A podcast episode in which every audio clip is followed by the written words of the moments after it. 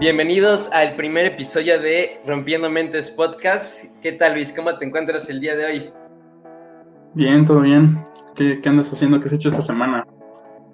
Pues ocupado con, la universidad, con el proyecto de, de Mindshop, que ya les estaremos contando ahorita de qué se trata, pero sobre todo estoy muy emocionado eh, pues porque ha sido un proyecto que hemos ido trabajando en las últimas semanas y me da mucho gusto que, que hoy por fin se, se, haga realidad.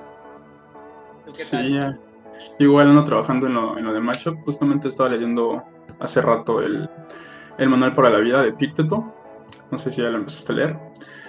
Y bueno, se ha emocionado por esto, ya que fue como tres semanas que llevamos viendo esto o más, al menos. Y pues a ver, a ver qué sale con esta primera versión. Así es, Oye, pero a ver, cuéntales a los que nos van a escuchar de qué se trata Mindshop. Pues Mindshop es, el nombre completo dicho es Knowledge Society, que es la sociedad del conocimiento. Eh, tuvimos un profesor, Mateus Bolson Rosarín, algunos lo conocerán, y la verdad es bastante bueno. Manship trata, en este caso, de historia de la filosofía, que fue el curso que tomamos, el ciclo que tomamos, bastante interesante, recomendable, súper recomendable. Y el proyecto final es justamente este proyecto que, que hablamos hace unos momentos, donde nos toca realizar un ensayo eh, de algún tema tomado de las clases que, que tuvimos, que expuso Mateus. Y en eso ando, ando leyendo ahorita más sobre el estoicismo, porque voy a ser ensayo del estoicismo y ahorita no he escrito nada. Me he dedicado a empezar a leer lo que no había leído de, Epicteto y de Marco Aurelio. Y la otra semana espero ya empezar a, escribir. ¿Tú cómo ves? Yo igual, o sea, eh, un poquito para ponerles en contexto. El proyecto final se trata de hacer un ensayo, como ya dijo Luis, pero creo que nos dieron cinco temas, ¿no? Entre ellos entra Aristóteles, eh, me parece que igual Sócrates, el estoicismo, Tales de Mileto. Tales, etcétera. Y pues en este caso eh, coincidimos en que mm, los dos ensayos los vamos a hacer del de, estoicismo, pero práctico, ¿no? Es eh, la pregunta, si no me recuerdo, es si el estoicismo puede ser una filosofía práctica hoy en día. Y pues, de eso se trata, ¿no? y parte de la investigación es pues leer eh, a Marco Aurelio, a lecturas que, que Mateus nos dejó eh, pues ahí a la mano, para después desarrollar los argumentos para, para contestar esta pregunta, ¿no? Y tú, bueno, sin, sin, entrar tanto a profundidad, ¿tú crees que el estoicismo se puede aplicar eh, en la vida diaria?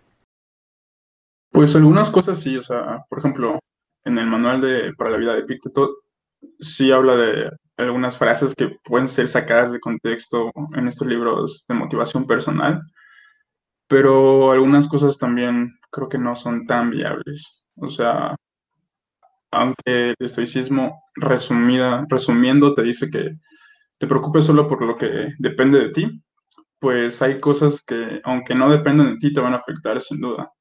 Y pues eso es bastante difícil de lidiar. Y verlo vivir el estoicismo como filosofía de vida al pie de la letra es algo bastante difícil y también creo yo que hasta cierto punto suprimir algunas emociones, porque, por ejemplo, en este libro te habla de que si pierdes un familiar o si estás lejos de tus familiares o de amigos o lo que sea, pues eh, te puede llegar a afectar, pero no debe de afectarte.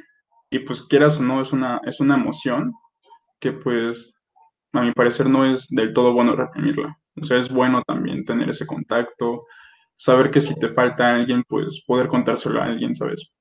Por esa parte creo que no es tan tanto. Pero sin duda tiene ideas interesantes. Sí, y, también hoy que estaba igual leyendo eh, la lectura sobre un poquito, te poniendo en contexto sobre Marco Aurelio, ¿no? Que, fue un emperador eh, que aplicó esta filosofía y la hizo como parte de su vida en sí, ¿no? Y, y se, suena un poquito irónico, de cierta forma, decir que un emperador teniendo todos los lujos al alcance, eh, todos los placeres, pues que se optara o que optara por ir por esta filosofía, ¿no? Y no sé si recuerdas que en clase eh, Mateo nos presentó una, una, imagen en donde estaba eh, Marco Aurelio ya prácticamente delirando y que alrededor de él habían varios filósofos, ¿no? No recuerdo exactamente el nombre de la obra, pero lo que se me hizo muy curioso es cómo, a pesar de que, de que pues Marco Aurelio fue el máximo ejemplar de esta filosofía, tal vez, eh, pues el más reconocido, el más popular, su hijo, eh, pues no siguió esta filosofía, ¿no? Y creo que también el ser estoico en, la posición que era, creo que fue sumamente valiente en el sentido de que fácilmente todos los días podía haber elegido el, camino del hedonismo, güey. Corromperse. Del, del placer y no, o sea, decidió ser fiel a su filosofía y como alejarse de todos estos, de todos estos como placeres banales, ¿no? Porque justamente lo que plantea el estoicismo es que no te, te dejes influenciar, o sea, que tu felicidad no dependa directamente de, cosas fuera de ti, ¿no? Dígase, eh, a lo mejor tu casa, tu carro, bueno, poniéndolo en contexto hoy en día, ¿no? En, ese contexto supongo que han de ser otro tipo de, cosas materiales, ¿no? Pero hoy en día sería no depender de tener el, coche, no depender de tener la casa, no depender de tener X o Y marcas, sino enfocarte en la virtud, en, en ser lo mejor, la mejor versión de ti, se podría decir, ¿no? Sí, o sea, sobre lo de Marco Aurelio, pues sí, o sea, en cualquier momento se pudo haber corrompido y de hecho, pues se dice que no, pero pues igual si recuerdas, hasta el final él dejó a su hijo, ¿no? O sea, dejó a su hijo como siguiente emperador. Entonces, pues tal vez ahí podría decirse que abusó un poco de, ese poder. Y pues su hijo no fue un gran emperador, lamentablemente, no siguió sus pasos, los pasos de su padre, y pues no, no fue una buena época para, para su imperio. Pero es, sí, es, curioso lo que dices porque pues Marco Aurelio sí era un emperador, tenía todo su alcance y a pesar de eso decidió vivir con lo necesario, sin tantos lujos, es más, sin lujos se podría decir. O sea, bastante honrable en ese sentido, respetó sus, su filosofía de vida, a fin de cuentas. Sí, totalmente. Y un poquito cambiando de tema, digo, seguramente a lo largo de, estos podcasts iremos profundizando más. Cabe destacar que pues estamos aprendiendo, estamos igual estudiando y que pues no somos expertos, pero conforme vayamos siguiendo leyendo, pues podemos profundizar más. Pero me gustaría cambiarte un poquito de tema, güey, y preguntarte si que ahorita, pues supongo que por Instagram o por las redes en las que estás, ¿Te has dado cuenta si el estoicismo está como esta filosofía pop? O sea, yo lo veo mucho que muchas páginas de Instagram citan a, Marco Aurelio, a Séneca, etcétera. Como que siento que es eh, una filosofía que está teniendo mucha popularidad hoy. ¿Tú qué opinas de eso? O sea, ¿está bien? ¿Está mal? Eh, ¿Crees que sí? ¿Crees que sea bueno? ¿Crees que sea sincera esta filosofía? ¿O crees que, o sea, las personas que, que lo están difundiendo, me refiero. Pero ¿crees, qué piensas de esto? Estoy bien curioso porque, bueno, a ti te comentaba que pues desde hace un rato no uso tanto las redes sociales, pero a pesar de eso, eh, la verdad es que sí me topo con imágenes, ¿sabes? O sea, en estados de WhatsApp, que pues, es la que más uso, en estados de WhatsApp veo que personas suben frases de Seneca, ¿sabes? De Marco Aurelio, y es como de, ¿what? Y sí, de hecho le decía a una amiga, oye, o sea, esta frase sí es de este güey y todo el pedo, pero eh, no, no, solo te dejes por las frases, no solo te dejes guiar por las frases, eh, porque no, no es la, o sea, las frases no, no es la filosofía estoica. Y pues muchas veces creo que pasa eso, que las personas se dejan llevar por solo frases que al momento te hacen sentir bien y pues eso no es, no es la filosofía estoica. Y como te decía, tiene puntos importantes, interesantes también, pero también puntos que se pueden pues malinterpretar o tomar a, juicio propio. Entonces, tal vez si alguien ve una frase de, de Séneca, de Marco Aurelio por ahí, y no ha leído nada de, de sus libros, de su literatura, de su filosofía, pues es muy probable que lo llegue a malinterpretar. Y pues creo que es bueno que se esté divulgando el estoicismo, porque es preferible que se divulgue una filosofía a tal vez alguna otra cosa, ¿no? Pero sin duda hay que, no hay que quedarnos solo con las frases, hay que investigar, también hay que leer, porque a veces hasta las frases son, se desvirtúan, ¿no? Totalmente.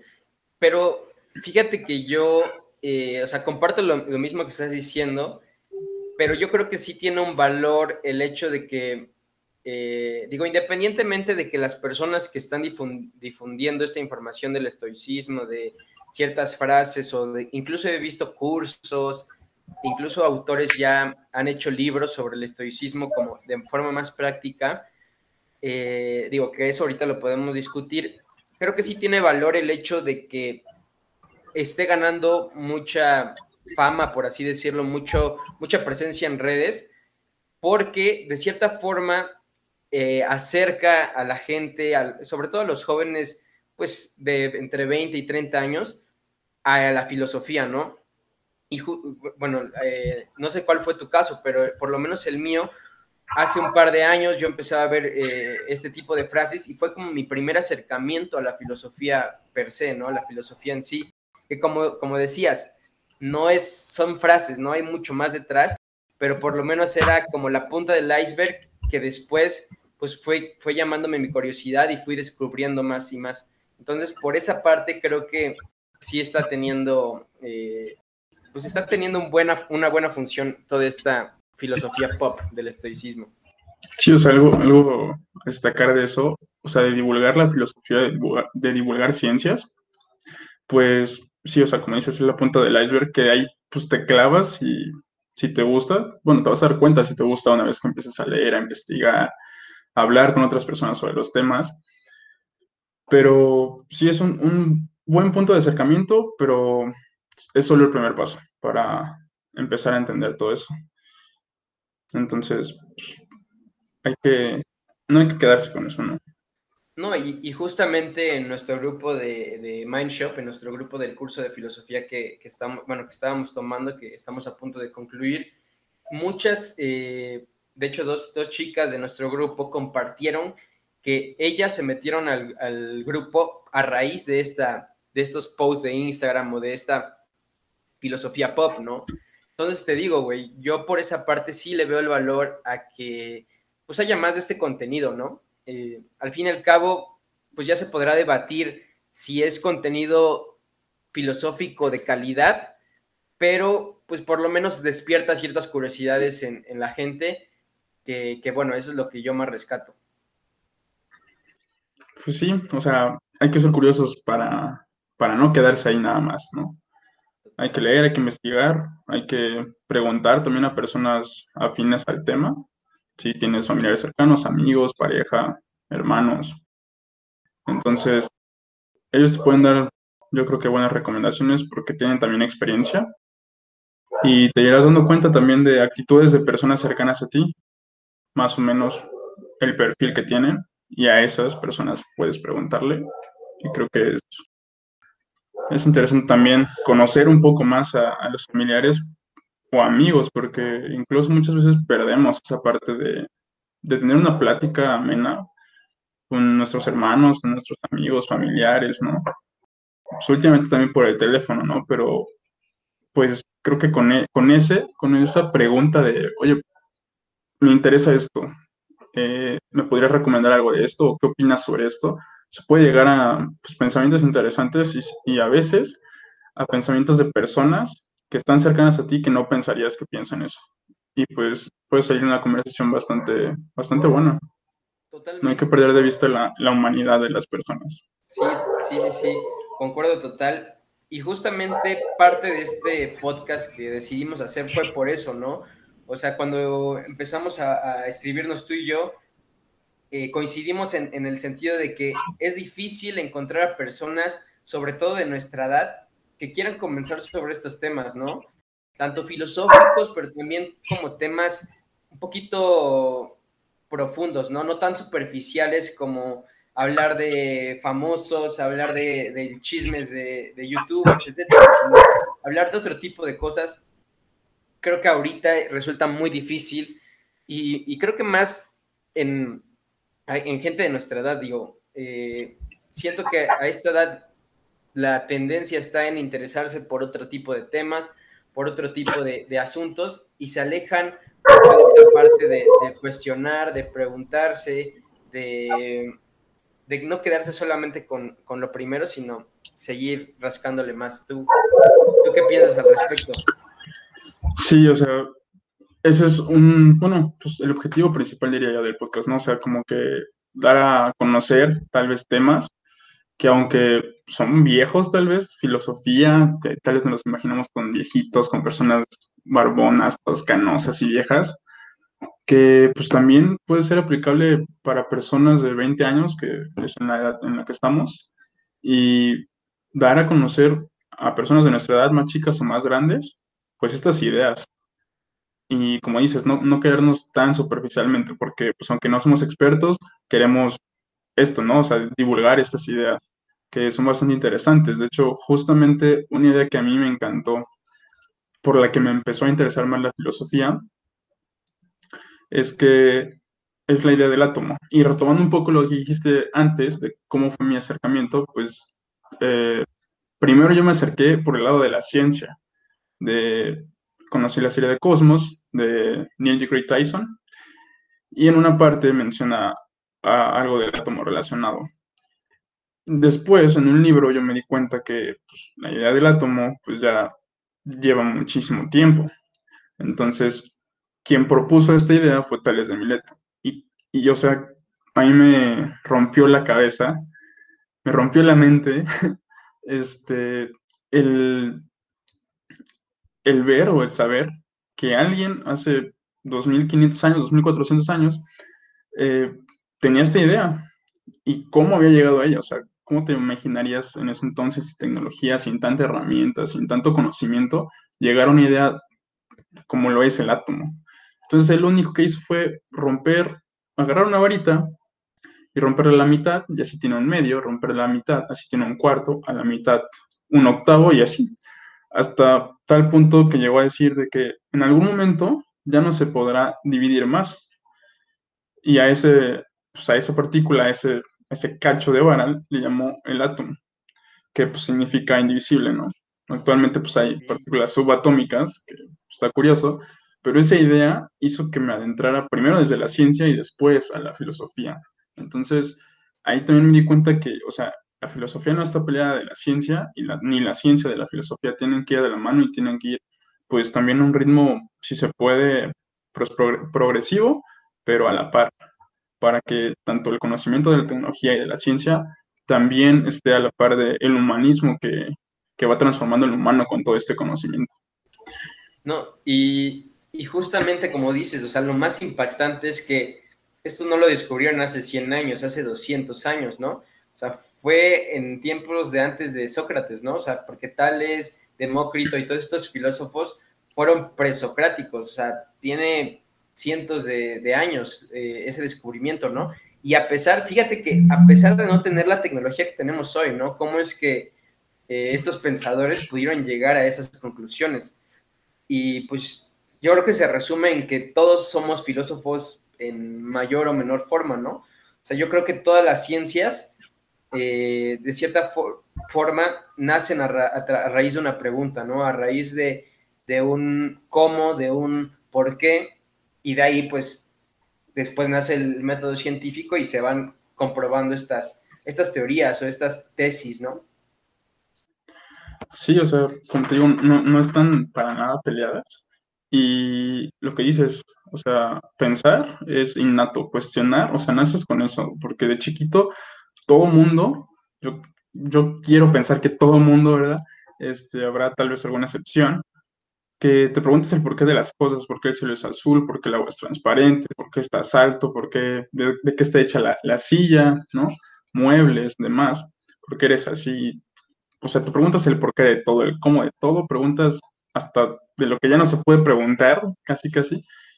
Y pues es innato, naces con ello y pues, ¿por qué no aprovechar eso? O sea, ¿por qué no aprovechar esas buenas preguntas que te vas haciendo para conocerte y poco a poco también ayudar a, con tu granito de arena pues, a la sociedad, a, saber quién eres y con eso que sabes, eh, poder aportar a la sociedad en donde estás.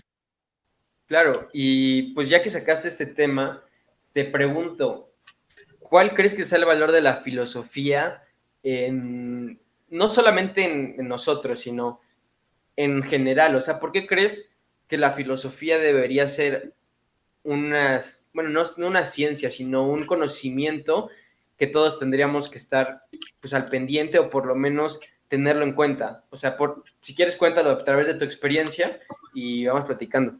Pues personalmente creo que es una pregunta bastante, bastante grande, porque prácticamente de la filosofía se podría decir que deriva pues, todo, digo, entre comillas, todo, ¿verdad? Porque pues la filosofía, ¿por qué estudiarla? Pues para intentar tener toda una buena vida, para vivir una buena vida. Personalmente por eso eh, recomendaría estudiar la filosofía.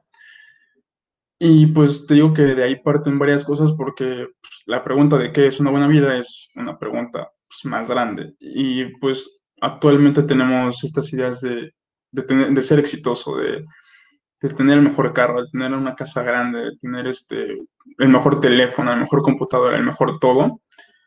Pero esa idea de éxito, pues, o sea, ¿por qué es esa idea de éxito? El reconocimiento, bueno, la idea de éxito simplemente en la actualidad es el reconocimiento social, o así lo veo yo. O sea, si, si eres el mejor, no sé, locutor de algo, o jugador de básquetbol, de fútbol o de algún deporte, y nadie te lo reconoce, podrías pensar que no eres exitoso. Pero otra persona, por en cambio, que, que no, pues, digamos que no le reconozcan que es muy bueno, pero que él se sienta pleno con eso, él se va a sentir exitoso. No necesita tanto de, los aplausos, de, los halagos de las demás personas. Y, o sea, es una definición de éxito, pues, distinta, ¿no? Y tener una definición clara de éxito en tu vida, para ti, pues, probablemente sea lo que te lleve a, a tener una buena vida. Pero para eso debes conocer qué es el éxito, intentar conocerlo, formar tu propia definición, y para eso, sin duda, tienes que investigar, tienes que leer y o sea, yo por eso pensaría que el estudiar filosofía es, debe ser bueno.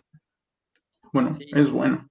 Sí, yo eh, igual, un poco siguiendo lo que dices, creo que la filosofía, eh, digo, porque también es un poco loco decir que todos deberíamos ser filósofos. Yo no creo que todos deberíamos ser filósofos, pero lo que sí creo es que el, estudiar filosofía o el, o el entrar a, cuestionarse este tipo de cosas te da la capacidad de tener un pensamiento crítico. Y creo que ese es el valor más importante de, de tener ciertos conocimientos en filosofía, porque como filósofo tú no te puedes entrar en un dogma o no te puedes entrar en, en, una solamente en una sola línea de pensamiento, porque si no te estancas y, y, no, o sea, como filósofo tú siempre tienes que estar preguntando el por qué, el, cómo, etcétera, etcétera, ¿no? Y, creo que de ahí ese es el mayor valor que le veo, ¿no? Y ya que sacas el tema de éxito, eh, pues justamente, ¿no? La mayoría ahorita de nosotros como jóvenes o, personas en general, eh, sobre todo aquí en el occidente, tenemos eh, esta percepción de éxito como, como el de tener la mayor fama, los mayores lujos, el mejor coche, la, la casa más grande, etcétera. Pero aquí la, pregunta justamente que, hiciste y es muy buena es, ¿esa es tu definición de éxito o fue algo que, se te, que los medios, que la sociedad se te dio a ti, ¿no? Y creo que el pensamiento crítico eh, va un poquito a cuestionar eso, ¿no? A decir, oye, a ver, yo Emiliano, ¿por qué quiero aspirar a esto, ¿no? ¿Por qué quiero eh, estudiar esto para hacer esto y conseguir esto, ¿no? Y creo que ahí es donde entra el rol del pensamiento crítico y de, de cuestionarte por qué crees lo que crees, en pocas palabras, o por qué quieres lo que quieres. Y, también la filosofía también hay filósofos, así de, rápido que, me voy a recordar, eh, por ejemplo, e, el epicurismo, ¿no? Que, es esta filosofía helenística que surge un poquito antes del, del estoicismo, si no mal recuerdo, que justamente dice que el, se podría decir que la definición de una buena vida para el epicurismo es maximizar el, placer y disminuir el sufrimiento. O sea, en, pocas palabras es lujos, en pocas palabras es eh, placer, en pocas palabras es eh, tener la casa más grande, etcétera, etcétera, comer festines, eh, etcétera, ¿no? O sea, todo tipo de placeres. Sí, sin duda, o sea, eso, eso que dices también es pues, ahora llamado hedonismo, ¿no? Y justamente el estoicismo dice, o sea, calma tus placeres, o sea, controla tus emociones, controla tus placeres y enfócate en lo que depende de ti, o sea, ¿por qué te vas a sentir mal por, por lo que hacen los demás si no depende de ti? Pero sin duda, o sea, si lo ves superficialmente, el epicureísmo o el, o el hedonismo, pues sin duda que cuando sientes placer sientes bien, pero también creo que hay que, o sea, no hay que negarnos al placer, porque obviamente sientes bien, sientes bonito, te sientes bien también cuando, cuando logras algún éxito personal o te, o te sientes realizado, pero también en algún momento creo que debemos de pararnos y pensar, o sea, ya logré esto y ahora qué sigue, o sea, ¿y por qué voy a hacer eso que sigue, no? Que ahí es donde dices, o sea, porque si nada le, le das para adelante, para adelante y no sabes a dónde vas, pues, o sea, en el libro de Alicia del País de las Maravillas dice, si no sabes qué es camino, qué camino escoger, cualquier camino es bueno. Entonces, pues digo, hay que saber también, hay que tener un pensamiento crítico para saber qué camino escoger, porque si escoges cualquiera, pues cualquiera es bueno porque no sabes lo que te, te puede esperar. En ese sentido, yo creo que es bastante bueno planear qué es lo que, lo que quieres hacer. Tanto pensar como planear es gratis, entonces, ¿por qué no hacerlo? Y si te da una herramienta también para tu futuro y para estar bien, pues, ¿por qué no hacerlo? Entonces, no, no creo que cualquier camino sea bueno. Personalmente no creo que cualquier camino sea bueno, pero para saber cuál elegir, debes de pararte a pensar lo suficiente para saber cuál elegir y de ahí avanzar. Sí, y fíjate que ayer o no, antier estaba eh, haciendo un poco de ejercicio y me gusta escuchar a veces podcast y estaba escuchando eh, un podcast de Roberto Martínez con, no me acuerdo, un, cantante, no recuerdo ahorita el nombre, ahorita que me acuerdo lo, nombro, pero eh, mencionaban igual algunos de estos temas del epicurismo y el hedonismo. Y algo que, que me llamó la atención es que, aunque parecieran ser iguales el hedonismo y el epicurismo, tienen unas diferencias. Eh, si no me recuerdo, el hedonismo tira más al placer. Placer, placer, placer, placer. Buscar placer a, lo exagerado, lo más que puedas. Exacto, y va tirado más al placer físico. Y el epicurismo creo que solamente busca, o sea, sí busca el placer, pero es un placer más consciente, ¿no? O sea, si te da placer matar, creo que el epicurismo no lo, no lo autorizaría o no lo vería bien pero en cambio el hedonismo tal vez sí. Digo, no sé si el ejemplo que estoy ocupando esté bien, pero, pero por lo menos así es como yo lo entendí.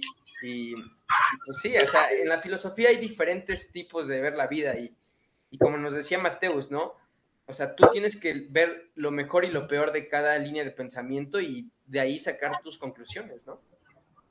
Sí, sí, sí. Sobre eso del epicureísmo, pues no me meto tanto porque no he investigado tanto, pero creo que es más o menos así como lo mencionas.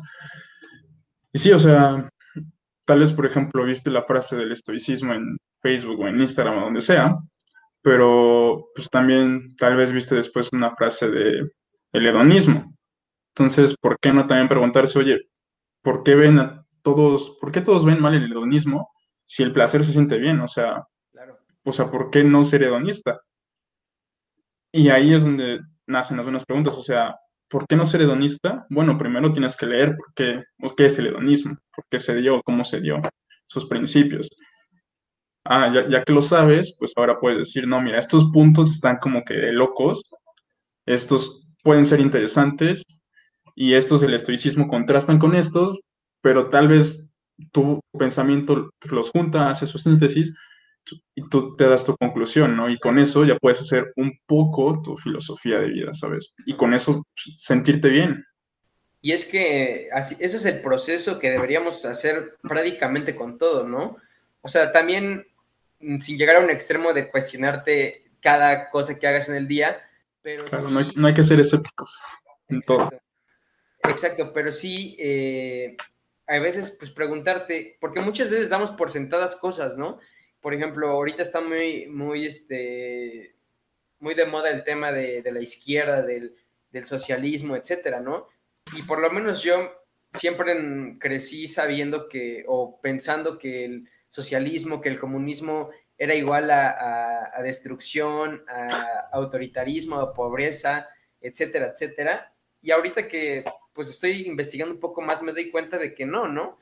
O sea, hay propuestas que, da la, izquierda, sobre todo pues Marx, que pues buscaban algo muy bueno, ¿no? Y que, y que no todo es como nos han pintado, eh, pues no sé si los medios, igual nuestra propia cultura, etcétera, ¿no? Y creo que es un proceso muy sano que como jóvenes, como personas, pues le recomendamos hacer, ¿no? O sea, siempre que tengan a lo mejor una, una cuestión importante en sus vidas, preguntarse qué es, de dónde viene, y ya una vez que la, que la estudiaste o que la analizaste bien, ahora sí puedes tomar una decisión, ¿no?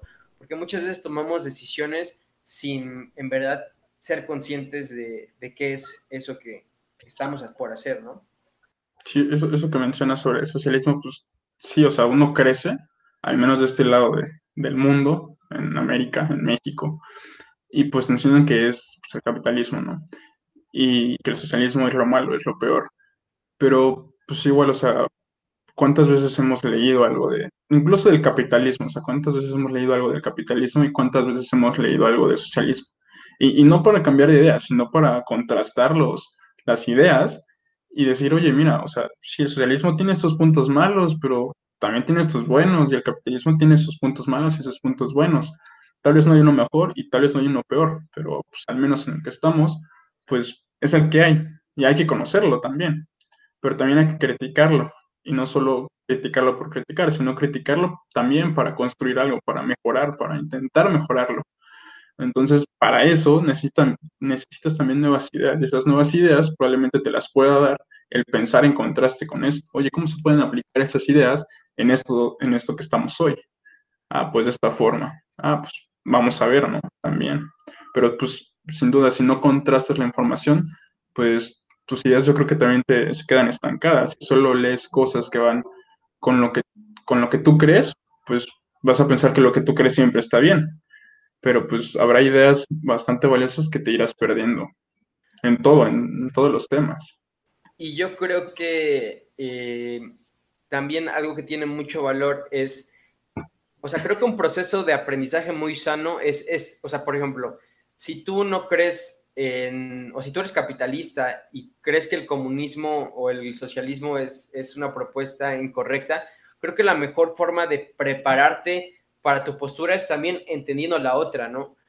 O sea, si tú estás... Sí, para criticar hay que saber también. Exacto. O sea, creo que es un muy buen ejercicio. Si tu postura es eh, X, pues también estudiate Y para que también veas cuáles son los argumentos débiles de, tu X o de la postura que defiendes, para también, pues así crecer, ¿no? Es, es algo que, pues, mencionaba un poquito Hegel y me atrevería a mencionarlo, aunque aunque sé que es un filósofo súper complicado y que estamos todavía muy lejos de comprenderlo, bueno, por lo menos yo de, leerlo y comprenderlo al 100, pero algo que sí he escuchado es lo que él mencionaba, ¿no? De, de la, de la tesis, que, que, por ejemplo tú, tú, planteas una tesis, ¿no? Yo te doy mi, mi antítesis.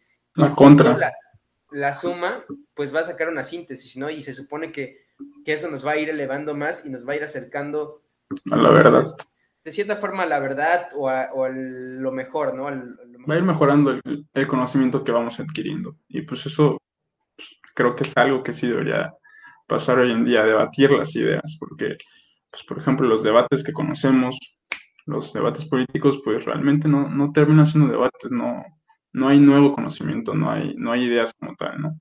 Entonces, creo yo que sí es, debería haber más impulso a, a estas ideas, a estos debates, para, como dices, eh, pues ir mejorando el conocimiento, ¿no? Hacer la síntesis de, las, de los temas, pues poco a poco ir, ir avanzando, ¿no? Si no hay esto, pues no va a haber gran avance. Totalmente. Y bueno, Luis, para ya ir concluyendo este episodio, te invito a que recomiendes algún podcast, algún libro, algún artículo, eh, alguna película, eh, pues justamente para fomentar esto, ¿no? Que te haya, que te, que te ponga a reflexionar, que te ponga a cuestionarte cosas, ¿no? Así que, ¿qué película les recomendarías a los que nos están escuchando? Hay películas, no lo sé. O bueno, contenido digital, contenido de cualquier tipo. De libros a mí me gusta Borges, me gusta, me gustan, pues, su literatura está interesante, puedan leerlo. Eh, de podcast, eh, también escucho Mi Gala, de vez en cuando lo escucho. También un poco de Roberto Martínez. Este, también de libros, eh, acabo de terminar de leer Sapiens y me pareció un gran libro. Eh, claro que pues, es solo la posición del autor, ¿verdad? Pero me parece un gran libro. Este, no sé, lean también, lean de todo, lean un poco de todo, lean novelas también. Alicia en el País de las Maravillas tiene buenas ideas, me gusta. Entonces, tal vez no lean filosofía de primeras, pero empiecen, a hacer el hábito a, a la lectura pues, con cosas que les llamen más la atención, algunas películas, este, leyendas, eh, historias, El Inmortal de Borges, por ejemplo, es bastante bueno, eh, Metamorfosis de Kafka, entonces son lecturas rápidas y pues sin duda creo que te van a hacer pensar, algunas cosas. ¿Y tú? Eh, pues buenas recomendaciones, ¿eh? De hecho, voy a, voy a tomarlas en cuenta. Esas, esas de Borges no las había escuchado. Y, y como dices, ¿no? Siempre es bueno leer de todo y consumir de todo tipo y no solo centrarnos en, una sola línea. Mm, yo lo que les recomendaría, eh, de hecho, uno de los primeros libros que leí, que no es de filosofía, pero menciona ciertos este, pensamientos filosóficos, es bastante pop, seguramente ya lo han escuchado, es, se llama El sutil arte que te importa un carajo. Eh, e, es de, Mark Manson, es un youtuber estadounidense que, eh, bueno, este es su libro más famoso, pero justamente yo le recomiendo este libro porque a diferencia de los libros, los libros de crecimiento eh, personal tradicionales, pensamiento padre rico, padre pobre, este Siete hábitos de la gente mental, eh, gente altamente efectiva.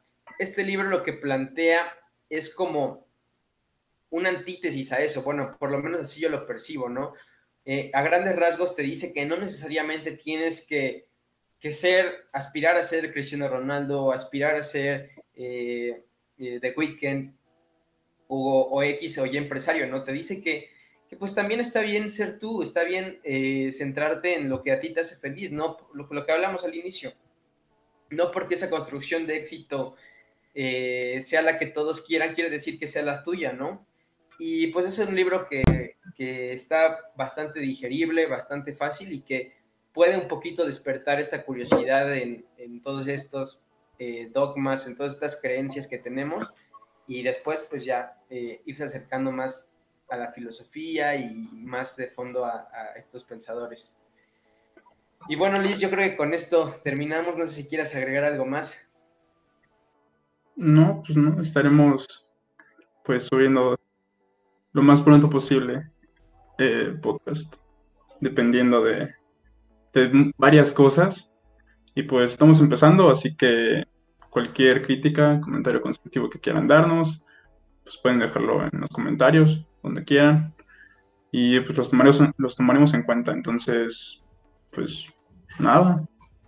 Sí, por supuesto que todas las críticas constructivas y no constructivas son recibidas porque también hay valor en...